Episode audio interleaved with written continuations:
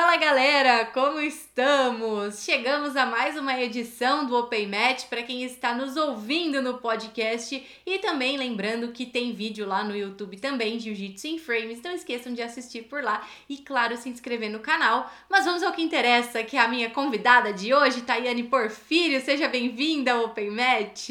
Obrigada pelo convite. Oi, gente. Bom, espero que vocês gostem do que eu fale. Ah, vamos falar muito, que a gente vai falar muito, eu já sei.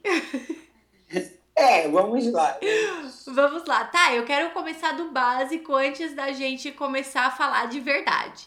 Quero que você me uhum. conte como você começou no jiu-jitsu, como você conheceu o jiu-jitsu, desde quando, me conte tudo. Bom, eu treino desde 2010, né?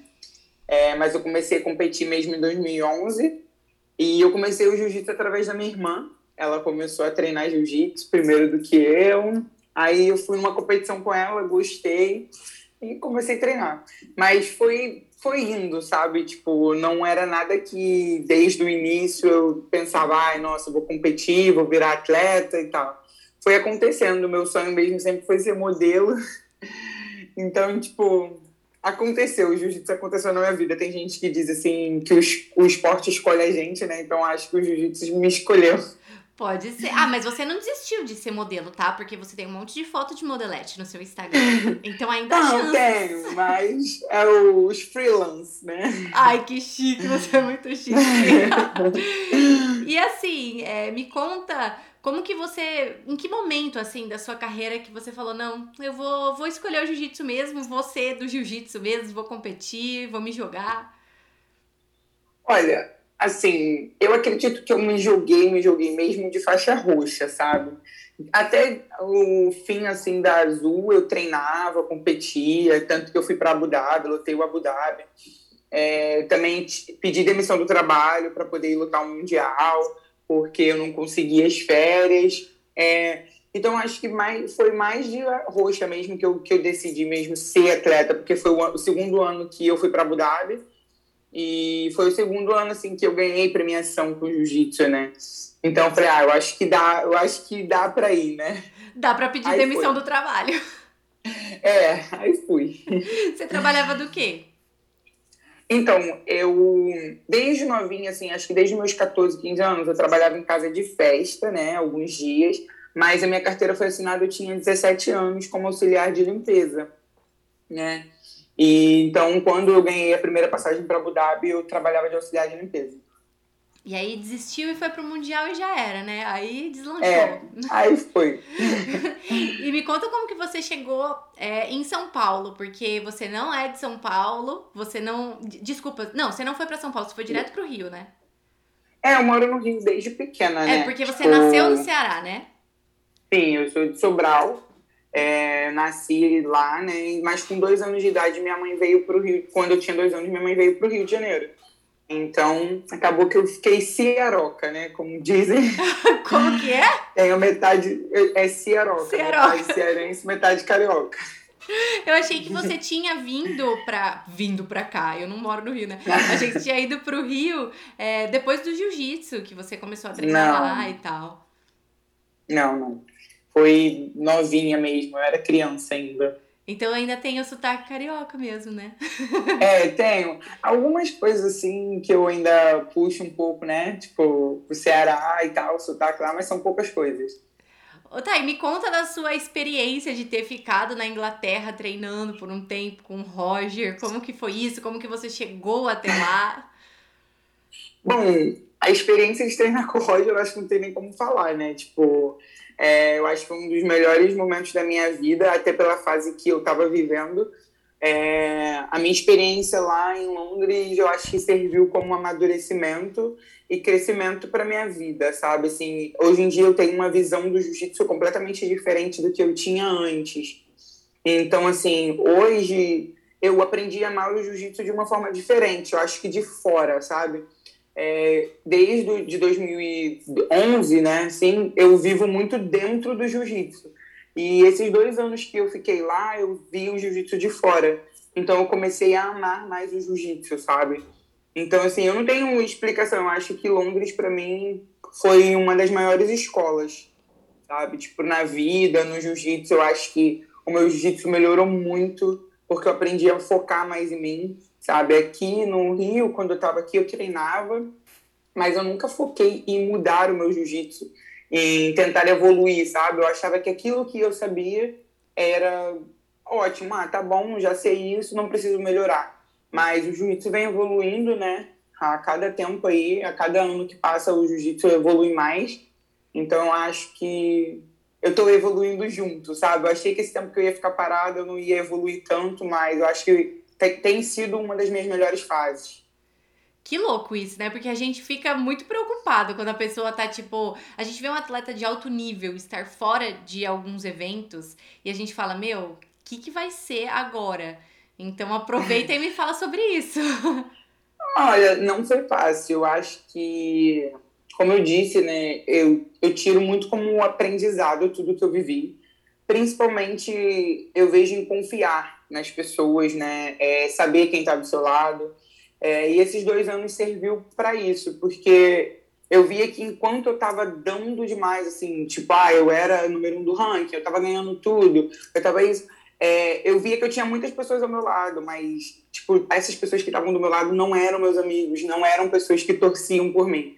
Então, eu acho que hoje, né, tipo, com a maturidade que eu precisei ter para poder ficar esse tempo longe, me ajudou, assim, a crescer, tipo, mentalmente, saber que tudo na vida é um processo, são ciclos na nossa vida eu acho que hum, meu ciclo naquela, naquele momento precisava ser encerrado para eu poder começar um novo ciclo e começar a lidar e saber quem é a Tayane. Porque eu não sabia quem eu era. Antigamente as pessoas vinham me elogiar e falavam: Nossa, Tayane, eu sou muito fã do seu jiu-jitsu. Eu não conseguia me ver dessa forma. Eu não conseguia me ver como campeão mundial. Eu não conseguia ter um posicionamento de campeão mundial. Então, acho que hoje eu tenho isso, eu sei me impor, eu sei dizer não, eu sei falar das coisas que eu gosto, e antes eu não sabia.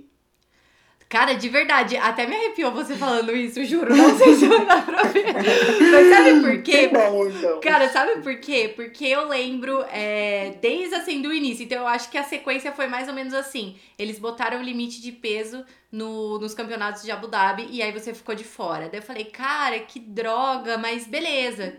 Aí na sequência, MJJF, pum, doping. Eu falei, cara, eu não acredito que ela tá fora, tipo, dos dois. Eu falei, cara, o que que vai ser? Porque ela é tão nova, ela podia estar tá no melhor momento da carreira dela.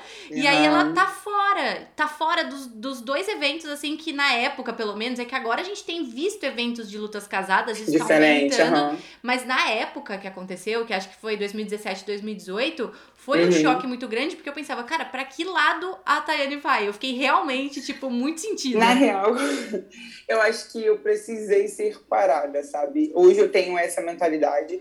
Se eu disser para você que há dois anos atrás eu tinha, eu vou estar tá mentindo, sabe? Assim que. Tanto que eu recebi a notícia do Abu Dhabi, como eu recebi a notícia do, da IBJJF foi um baque para mim. É, primeiro, porque eu tenho certeza absoluta que eu não usei aquilo que caiu. Então, assim, eu infelizmente eu não tive como provar minha inocência, mas eu acredito que a verdade um dia ela aparece. Então, tipo assim, eu não tenho que ficar debatendo com ninguém na internet, eu não tenho que ficar, tipo, tentando provar para ninguém quem eu sou. Eu acho que as pessoas que convivem comigo sabem que eu não fiz. Então, assim, eu precisei daquele momento para poder entender quem era Deus na minha vida, eu acho. Porque, assim, o momento que eu estava viajando, competindo e tipo fora um pouco assim da realidade, eu estava um pouco fora do meu mundo. É, eu acredito que eu deixei de lado um pouco a minha fé. Eu acredito que eu deixei um pouco de lado ter mais Jesus presente na minha vida, ter Deus mais presente na minha vida. Então assim, eu não orava, eu não não era que eu não acreditava. Eu acreditava que aquilo que tudo estava acontecendo na minha vida era somente por esforço meu. Então eu precisei ser parada para poder entender que Deus ele manda e desmanda na nossa vida. Ele vai te botar no caminho certo no momento certo e se for para ele cortar aquele caminho ele vai cortar. Então assim, talvez se eu tivesse competindo esse tempo todo, talvez eu não ia estar com a mentalidade que eu tô hoje. É, eu acredito que hoje eu me vejo um atleta muito diferente do que eu era. Por mais que eu esteja fora das competições, mas eu tenho outro foco, sabe? É, hoje em dia eu penso muito mais no meu jiu-jitsu, em mim, é, no que eu posso melhorar é, eu volto para casa tipo, pensando no que aconteceu nos treinos, e isso eu não era dessa forma, sabe? Eu treinava, ia, ganhava, então para mim tava ótimo, sabe? Assim, eu nunca fui aquele tipo de pessoa que, pô, nossa, passava o dia inteiro treinando, sabe? 24 horas treinando, estudando jiu-jitsu, como eu sei que tem muito atleta que faz. Nunca fui um atleta de fazer tanta preparação física, nunca fui atleta de tomar suplementos. Tipo, então assim, eu, como eu disse, né, eu acho que o jiu-jitsu me escolheu. Então, eu precisei desse momento. Eu acho que hoje eu tenho ciência disso, que foi um momento para eu poder me reconhecer. Cara, e eu acho que no momento em que você tá treinando para uma competição, por mais que você falou que você fosse que você seja uma atleta meio desencanada, assim, com essas uhum. coisas, assim, você acaba ficando com o foco em competir. E se você vê resultado, então, fica difícil você saber no que você tá errando. Tá né? Errando, Porque como sim. que você. Eu, eu sempre falo isso para as pessoas, principalmente no meu quadro, né? Que eu escuto aqui faixa branca. A gente às vezes fica frustrado com derrota, que não sei o quê, mas Cara, eu acredito que na derrota ou nesses momentos de dificuldade é o momento que você mais para pra refletir. Tipo, peraí, eu preciso melhorar. E se você tá só numa sequência de tô bem, tô bem, tô bem, número um do ranking, campeão mundial, campeão disso, campeão daquilo, você não para pra refletir, Sim. né?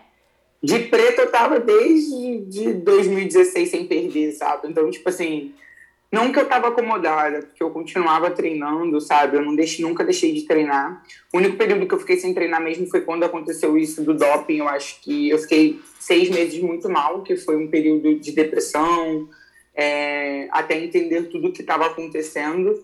Então, assim, eu fiquei esse tempo sem treinar, dei esse tempo para mim. Mas, é, tipo, eu nunca fui uma atleta, tipo, ai, nossa senhora, eu preciso disso, sou focada, sabe? Focada, focada 100% acho que hoje eu tô outra Tayane, sabe? Eu acho que vai ser o recomeço da minha volta, sabe? Ansiosa, tô ansiosa. e assim, nesse meio Vamos. tempo você competiu, eu lembro de você competir o ADCC e, e o que mais é, você competiu? E lutei contra a Fion, né? Ah, é, você lutou contra a Fion, verdade. Campeonato sem kimono. É. Então, o ADCC eu nunca tinha lutado sem kimono, nunca nem tinha treinado sem kimono. Foi o ADCC foi, tipo assim, a chave virada na minha vida, né? Porque quando eu fui para Londres, eu não estava treinando, assim, 100%. É, eu tinha deixado um pouco de lado, estava trabalhando como nani, outras coisas, sabe? Eu ia realmente deixar o jiu-jitsu de lado. Mas logo que aconteceu, que saiu o lance do doping e tal, um, duas semanas depois, a, o Mo, né, entrou em contato comigo, perguntando se eu queria lutar o ADCC. E aquilo ali deu um estalo assim na minha cabeça e falou, cara, tipo, isso é sua vida, sabe? Tipo, é, vai. Então, assim, eu digo para você que eu não me dediquei como eu tinha que me dedicar para DCC. É, primeiro, porque eu não conhecia tanto as regras. Segundo, porque eu nunca tinha treinado sem kimono. E terceiro, porque eu não estava na fase Tayane por filho, sabe? Eu estava na fase Tayane. Então, eu acredito que foi a chave mesmo para eu poder voltar. Então, quando eu fui para a DCC, eu, eu fui ciente que eu não tinha treinado como eu deveria, mas que eu ia dar meu melhor, pelo menos, para ficar no pódio, para poder ser classificada para o próximo. Então, assim, dei meu melhor, consegui me classificar, tipo, estou classificada para o próximo. E contra a Fion também foi, tipo, do nada, o cara entrou em contato comigo e falou, ah, tá, você quer lutar e tal. Eu falei, ah, vamos, né? Não tô fazendo nada mesmo, só vamos. então, eu fui mais é, foi bom para mim, acho que tudo isso, sabe? Tipo, ter a mente que eu tenho hoje, eu sou muito grata, assim. Sim, eu lembro no ADCC, tipo, você lá toda. Eu lembro que teve uma hora que você tentou entrar e falou: Cara, eu perdi minha credencial. Eu falei: Gente, o que, que essa garota está fazendo aqui sem credencial, maluca? E não sei o quê. Então dava eu pra ver que você não estava muito ambientada com o lugar, né? Tá. Mas foi um processo bem, olha, vou dizer para você que foi um processo bem difícil, assim, da minha vida. Tipo, eu comecei a escrever um livro e nesse livro eu conto um pouco disso, sabe? Tipo, de como foi a minha rotina, assim, até o ADCC. Mas foi bem louca, tipo assim, eu entrava em altos e baixos, em surtos, tipo, malucos, que eu nunca tinha vivenciado. Eu sempre fiquei muito nervosa para lutar é, sempre, mas pro ADCC foi uma parada surreal, tipo assim, foi uma coisa que, caraca, parecia que eu nunca tinha lutado na minha vida. É que é muito grande, né? É outro nível, assim, do que a gente tá acostumado outro, a ver. Mas, mas eu acho que foi mais porque, assim, né, eu sempre sonhei lutar o Mundial, assim, desde quando eu comecei a treinar jiu-jitsu, eu tinha vontade de ir no Mundial, porque meu ex-namorado, ele sempre falava, ah, eu acredito que você tem grande chance de ser campeão mundial, não sei o que e tal. Só que, assim, eu, ah, um dia eu vou, né? Pô, mas eu nunca pensei na minha vida que eu ia sair nem do Brasil, né? Então, tipo assim, foi uma reviravolta completamente nos meus planos. Então, assim, quando eu fui convidada para a TCC, eu sabia que era um dos maiores eventos do, de grappling do mundo. Então, assim, eu sabia que só pessoas que eram classificadas iriam e pessoas convidadas. Então, quando aconteceu aquilo, eu falei, caraca, eu tô entre os melhores, sabe? Tipo, então, assim, eu tenho, eu, eu, eu sou reconhecida por outras pessoas como uma das melhores. Então, assim, eu acho que foi, juntou tudo. E agora você treina sem kimono, né? Treino, treino, mas como assim? Agora eu vou, eu tô treinando para lutar, né, de kimono. Aí eu tô treino uma vez ou outra só sem kimono. Mas é, como a DCC mudou a data, né, vai ser só ano que vem. Uhum.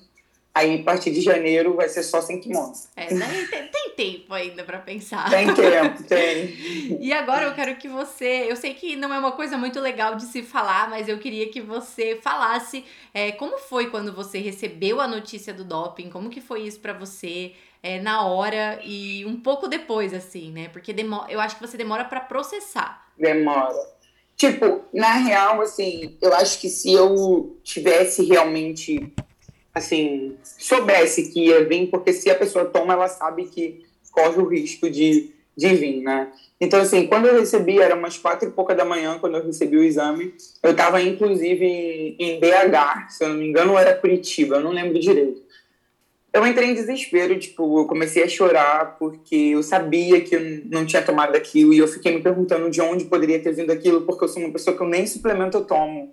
Tipo assim, nem whey, nem BCA, nada que você imaginar eu tomo.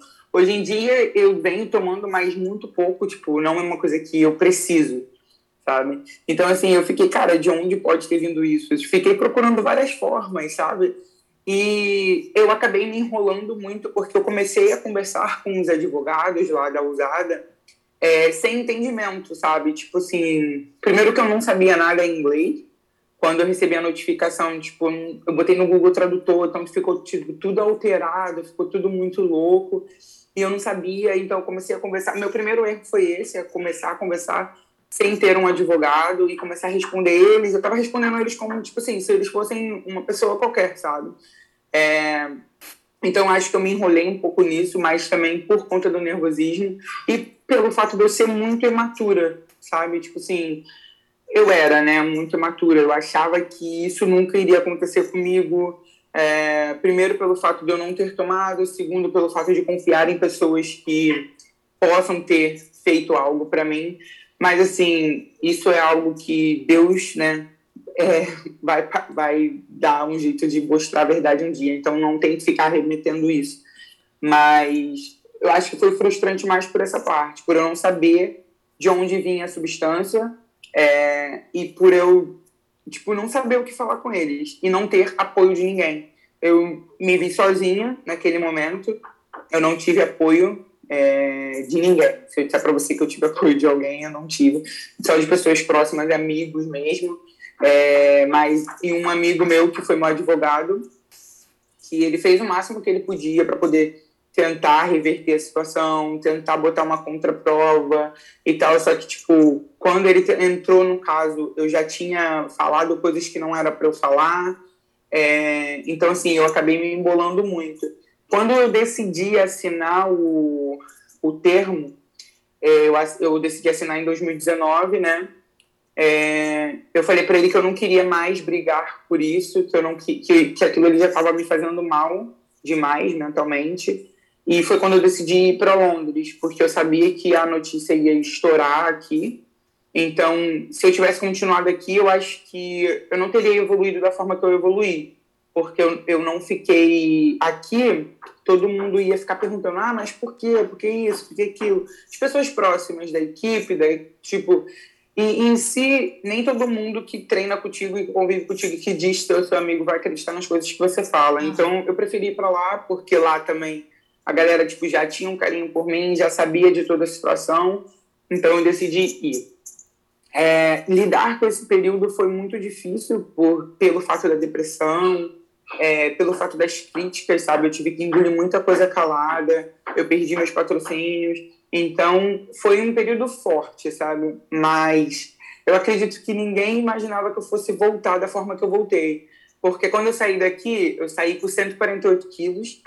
É, eu saí uma pessoa frustrada por tudo que eu tinha conquistado, tipo, ver indo de água abaixo, tipo, ir pelo rio. Então, quando eu cheguei lá, eu dei um deslize, tipo, na minha cabeça, eu falei, cara, eu acho que chegou o momento de ser uma nova Tayane. Eu acho que eu tenho tudo para voltar muito melhor. Eu tenho, eu sou nova ainda, porque quando eu fui pegando o DOP eu, tava, eu ia fazer 24 anos. Então eu falei, cara, eu tenho tudo para voltar. Só depende de mim. E muitas vezes eu me sabotei, sabe? Eu desacreditei de quem era eu. Então foi aonde eu decidi perder peso, foi onde eu decidi me amar de uma forma que eu nunca me amava, nunca me amei. Então tudo mudou eu comecei a emagrecer, eu comecei a ver o meu jiu-jitsu de forma diferente, eu comecei a evoluir o meu jiu-jitsu. Então, o, o lance do doping na minha cabeça, ele começou a ser esquecido, sabe? Não foi algo que eu fiquei me perguntando por que todos os dias. Porque todos os dias eu me perguntava por que isso? Por que isso está acontecendo? Por que eu? Porque muitos porquês, mas não adianta eu perguntar o porquê e eu mesmo não saber dentro de mim uma resposta, sabe? Sim. E hoje eu sei essa resposta.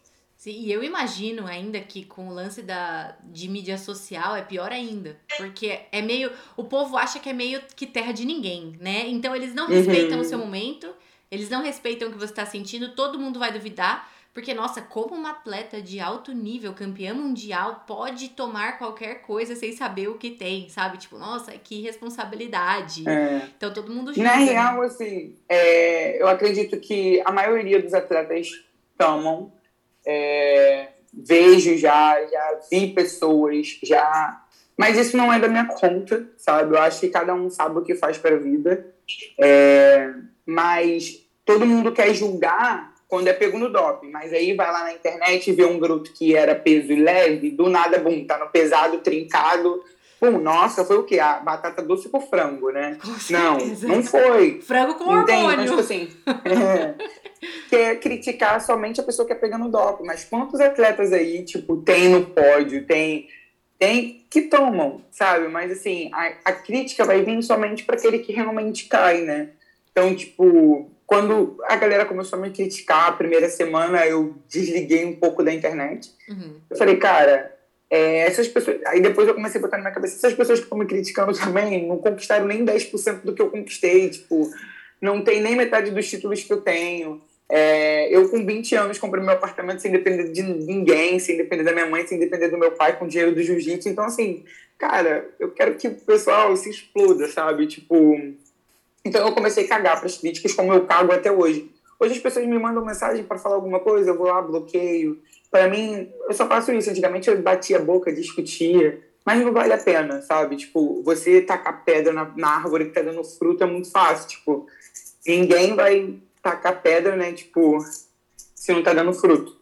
E tem uma outra coisa também que eu acho que acaba sendo um combo. Muita gente ainda, é, além desse lance do doping, ainda critica o seu tamanho, sabe? Então Sim. eu acho que, tipo, porra, quanta coisa para lidar, né?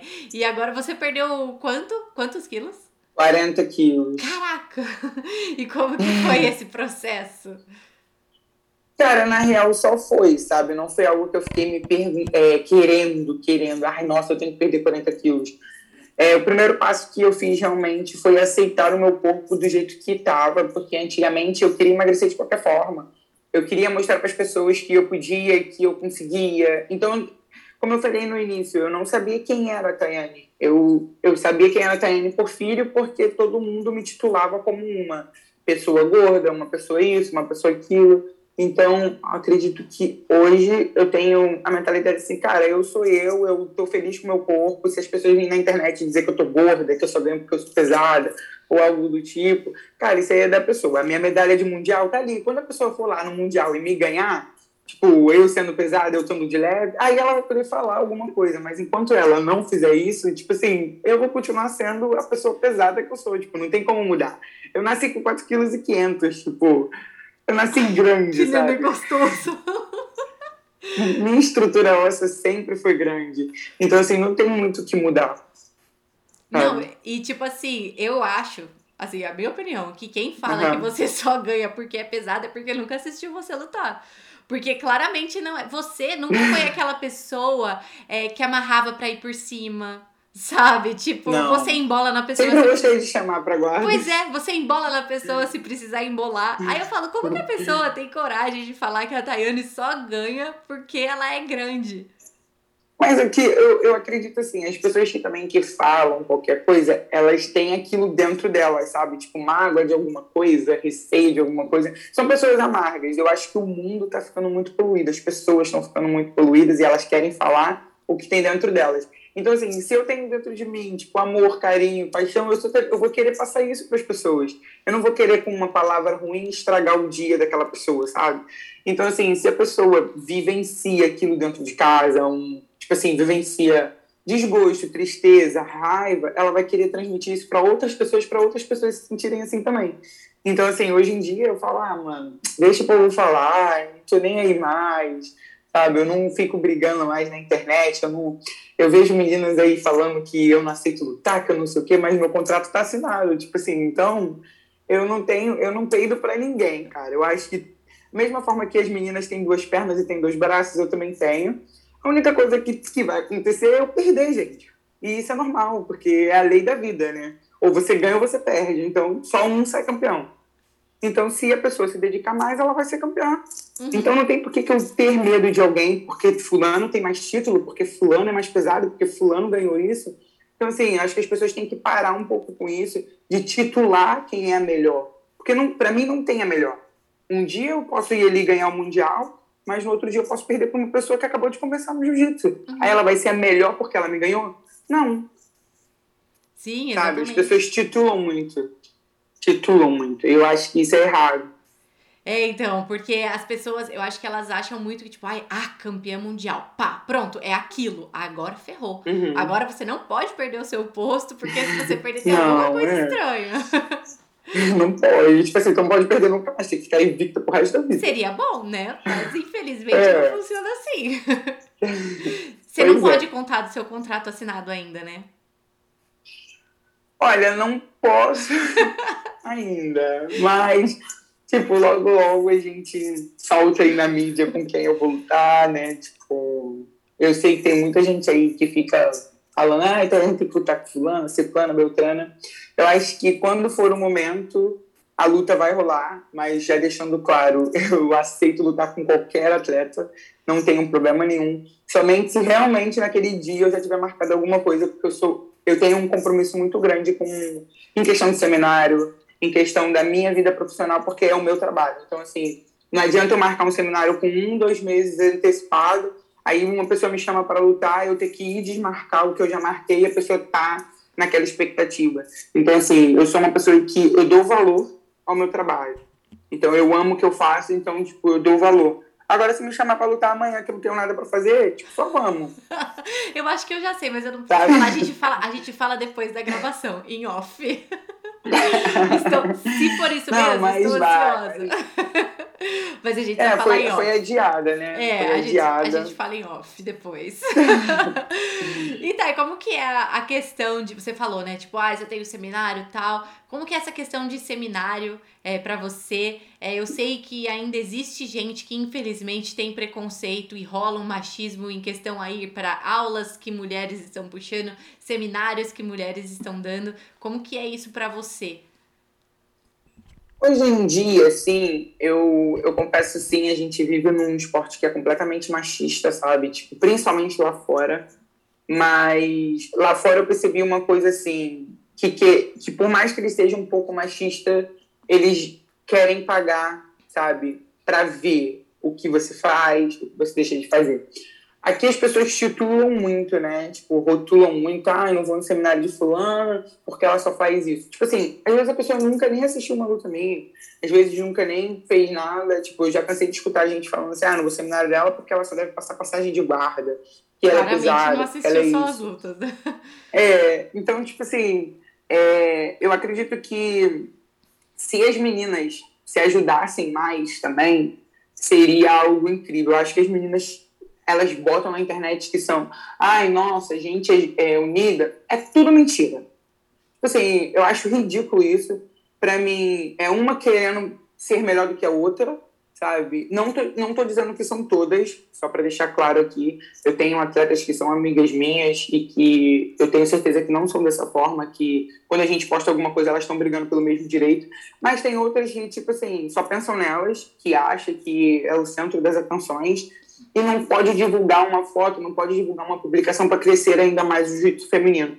Tiro mesmo pelo camp feminino que eu tô fazendo. Tipo assim, eu vou fazer um camp feminino agora, 2, 3 e 4 de, de mar, março. É mar, maio. Não, abril, abril. Desculpa. tô até esquecendo a data já. Não sei nem que mais eu tô. Tá tudo bem. Mas, tipo assim, eu não, só as meninas que vão participar que eu vi compartilhar. Mas aí na internet briga, tipo, aí direitos iguais, igualdade, isso aqui, barará, bererê. Mas na hora que é pra estar tá ali presente, ninguém tá. É, eu vou nas academias, eu falo, ah, vou dar um seminário, vou fazer um camp feminino, não sei o quê. O que tem de homem que fala, tá, e faz um camp masculino. E isso me deixa muito, tipo assim, eu vejo que as pessoas não têm tanto preconceito comigo, sabe? Tipo, eu vou nos, nos seminários, a minha 90% é homem. Às vezes não vai nem mulher, sabe? Então, assim, as mulheres querem estar sempre na internet falando coisas, querem sempre estar dizendo que estão juntas, que estão isso, estão aquilo. Mas na hora que é para juntar mesmo, só quem vai é homem. Então, assim, como que a gente quer direitos iguais? Como que a gente quer representar tanto o jiu-jitsu feminino se a gente não se une? Porque o camp que eu vou fazer, eu não estou pegando dinheiro para mim. De forma alguma. Porque o valor que eu estou cobrando para três dias numa, numa casa de festa, tipo, não, não vai pagar nem os três dias que eu vou estar lá, tipo, nem a casa de festa. Uhum. Sabe? Eu quero fazer porque eu quero que outras pessoas de outras cidades se conheçam. Fazer essa ponte, conexão, amizade, sabe? Porque dali você vai levar uma amizade para a vida toda, como eu tenho do outro camp antigo, sabe? Então, assim, eu acho que é, o machismo existe ainda dentro do jiu-jitsu porque as meninas não se unem da forma que os homens são. Eu acho que os homens são muito mais unidos. Tem essa briga aí agora, né, que tá aí esse povo um discutindo com o outro, não sei o quê, mas na hora que é para chegar junto, todo mundo chega. Sabe? Na hora que é para fazer um seminário, pô, vamos ajudar fulano, vamos ajudar... todo mundo vai se for homem. Quando é mulher, já não tem isso. Então, eu fico realmente chateada quando eu vejo esse tipo de coisa acontecer, porque eu sou uma pessoa que eu comecei a trabalhar é, com o jiu-jitsu na internet, falando justamente sobre o jiu-jitsu feminino. E uhum. aí, quando eu vejo alguma coisa assim, Tipo, eu fico, cara, eu, eu fico um pouco com vergonha, porque a gente batalha tanto e por conta de algumas pessoas que acabam saindo uhum. do, da linha, aí a gente acaba pagando por isso, entendeu? Pagando, então, sim. E eu vejo assim, por exemplo, vamos supor, é, vai, vamos dar um exemplo de campeonato, vai. É, sei uhum. lá, chamou três mulheres para lutar, três contra três.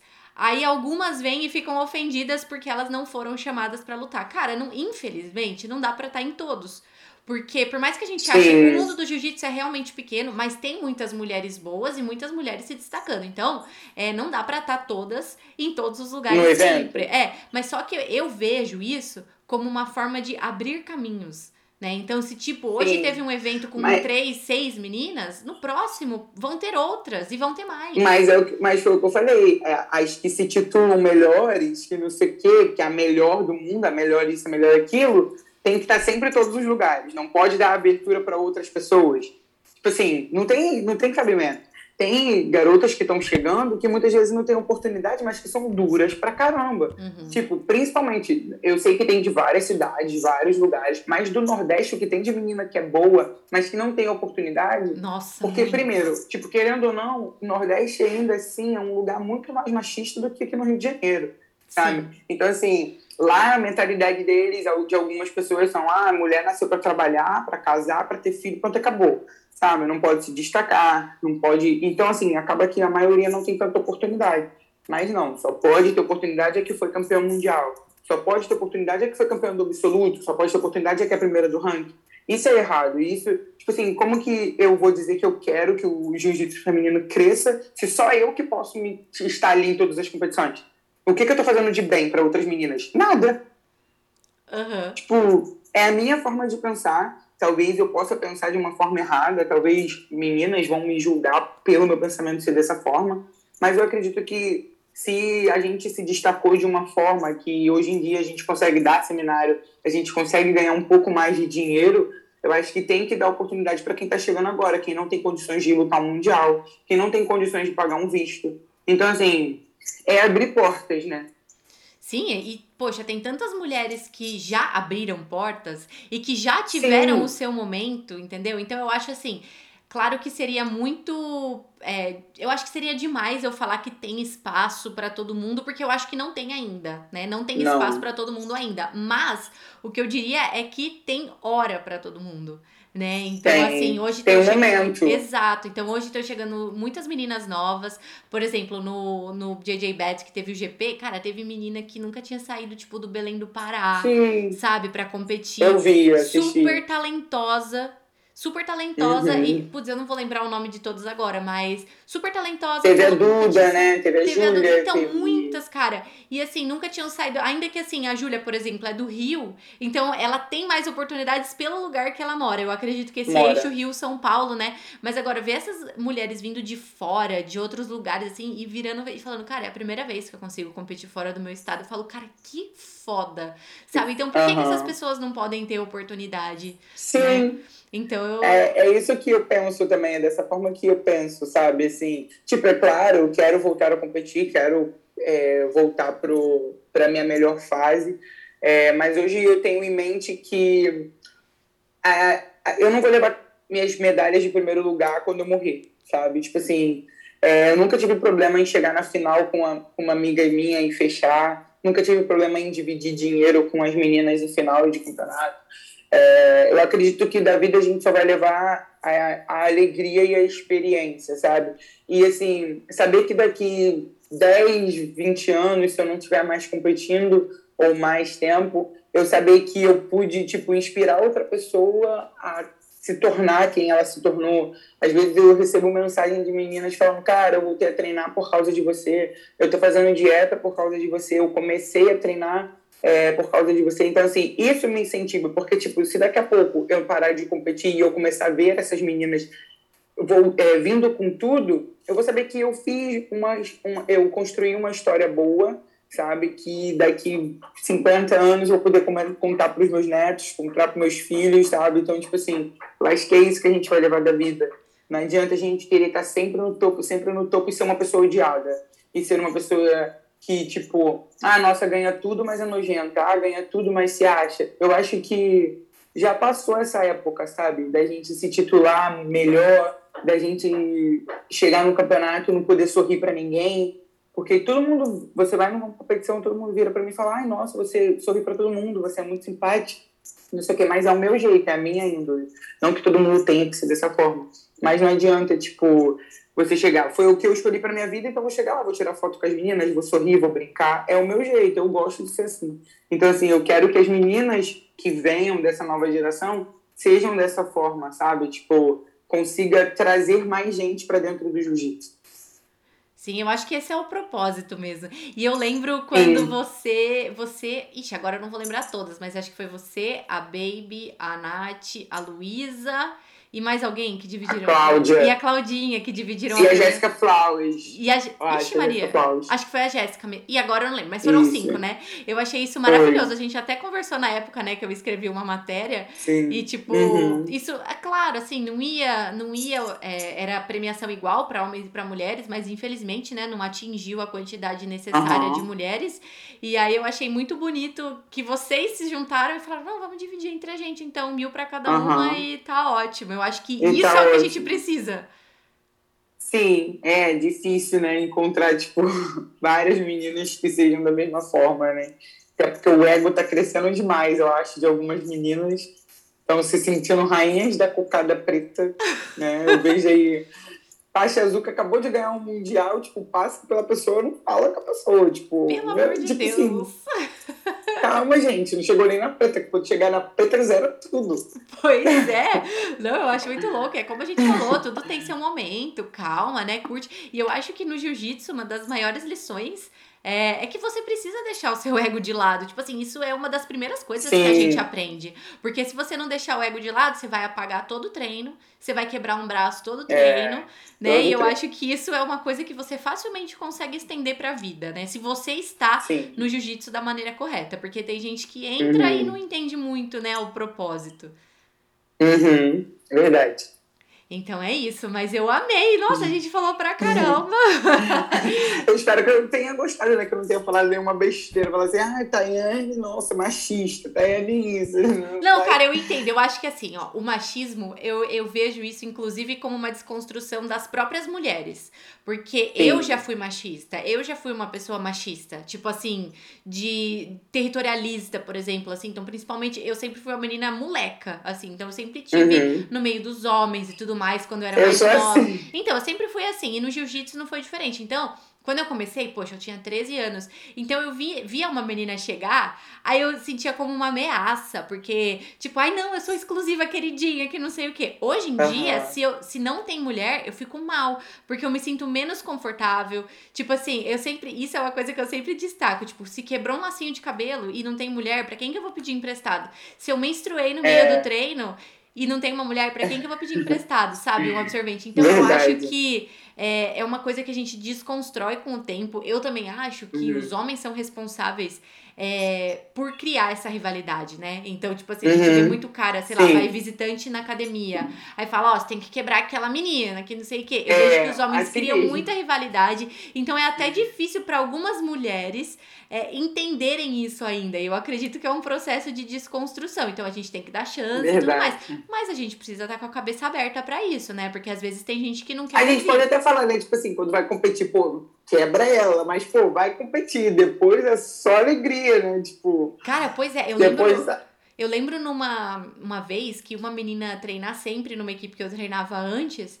E aí os caras ficavam me pilhando, meu. Tipo, a menina super boa, ela era faixa azul, mas ela era bem avançada, assim. E eu tava no início da faixa roxa. Aí a menina ia treinar, os caras falavam, meu, você tem que quebrar ela, você tem que quebrar ela, que não sei o quê. Isso entrava de uma tal maneira que, tipo, eu não uhum. conseguia separar dentro de mim. Até que teve um dia que eu dei uma joelhada no, na boca dela sem querer. Ela usava aparelho, saiu sangrando, que não sei o quê. E, poxa. Eu, eu sou o tipo de pessoa. Ah, desculpa interromper. Não, é só isso, assim, tipo, é péssimo, porque daí poderia ser que ela é. não voltasse nunca mais treinar comigo e era um treino ótimo. É.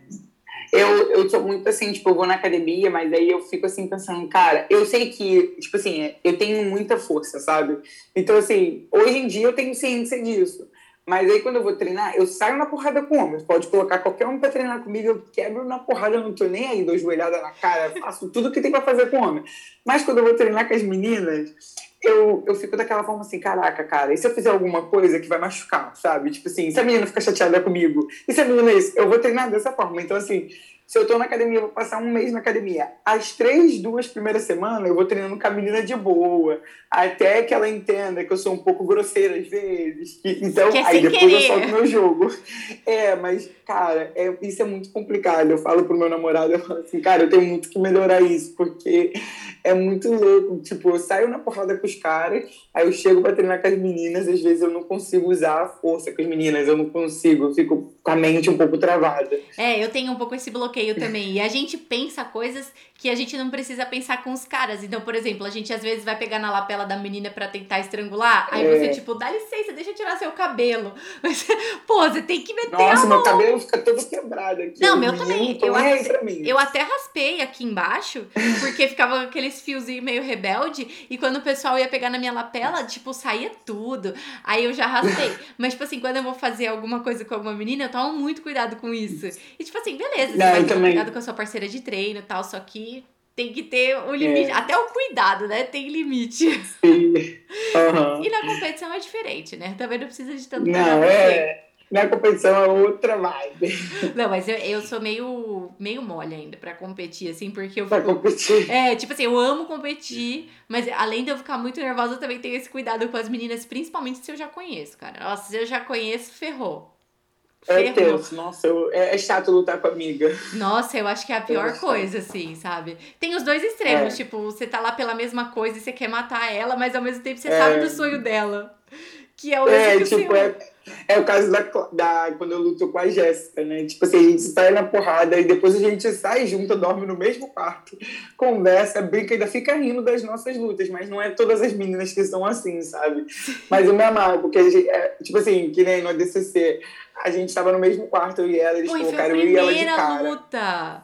Que péssimo! Uhum. É verdade, quando eu entrevistei cara, ela, eu falei sobre isso também.